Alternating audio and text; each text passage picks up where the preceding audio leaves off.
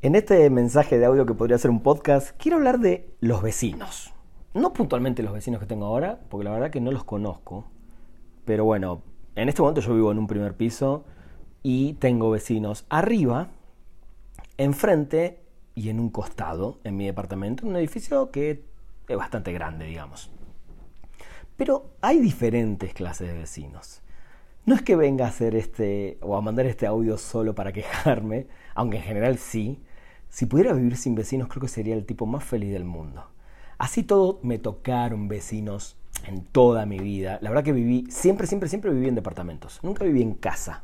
Siempre viví en departamentos, en edificios. Una vez nada más, durante una época de mi vida, con mis papás nos mudamos a un duplex, que eran dos casas, una arriba de la otra, ¿no? Una al lado de la otra, y ahí también tuve vecinos. Por eso digo, nunca tuve la suerte de vivir, no sé, en una casa donde Nadie a ninguna hora iba a molestar, ni a pedir algo, ni a golpear, ni a gritar, ni a poner la tele o la música fuertísima.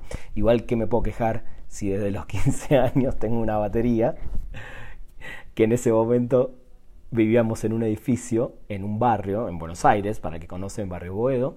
Yo vivía en el cuarto piso y quizás debo haber sido el peor vecino del barrio, porque con mi batería, no sé si alguna vez tuvieron la suerte, o la desgracia, según quién, de tener un vecino con batería, ya sea en el mismo edificio, en el mismo piso abajo arriba o a la vuelta de esa casa, porque la batería se escucha muy fuerte. Cuando estás pasando por afuera de un edificio y escuchas una batería, se escucha. Se escucha, salvo que tengas una sala hiper preparada como si fuera un estudio de grabación, una sala de ensayo, para minorizar un poco el ruido. Pero bueno, volviendo al tema, vecinos, eh, no es que me pueda quejar ni me quiera quejar, pero ¿qué onda con los vecinos que creen que al, no sé, a las 12 de la noche, 1 de la mañana, pueden gritar o arrastrar los muebles, las sillas, eh, por la telefortísima, o los peores, los peores, los que creen que pueden hacer una fiesta cualquier día, cualquier día de la semana, ni siquiera estoy hablando del sábado, hasta las 2, 3 de la mañana, cuando en realidad tenés que convivir con un montón de gente en los diferentes departamentos.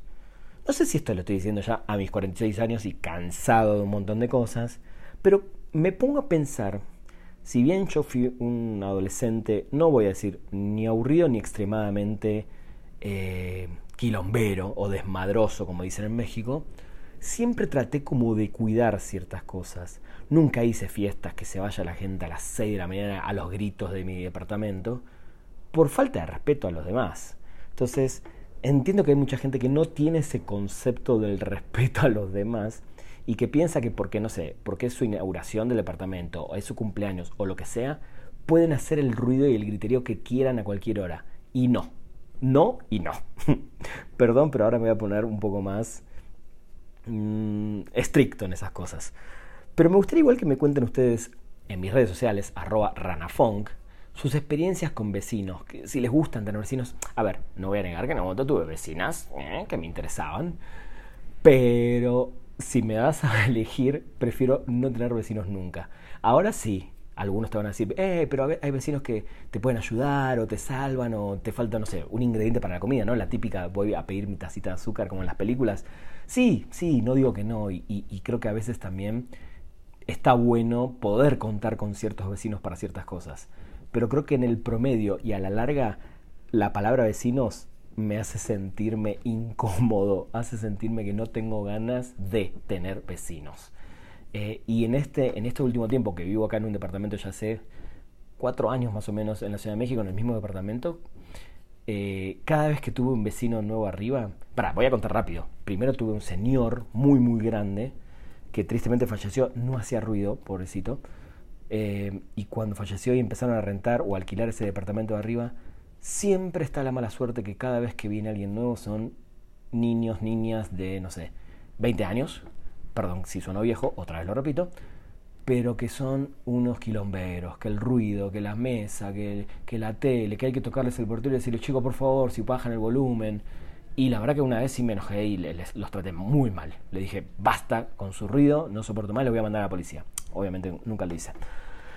Pero bueno, vecinos, ¿eh? el tema de hoy. Eh, podés tener la super suerte de tener los mejores vecinos del mundo. Podés tener la suerte de tener vecinos que no conoces en tu vida y que mejor así, porque no hace falta ni interactuar. O podés tener esos vecinos que los conoces muy bien, de tantas veces que les tocaste el timbre para decir, por favor, bajen el volumen.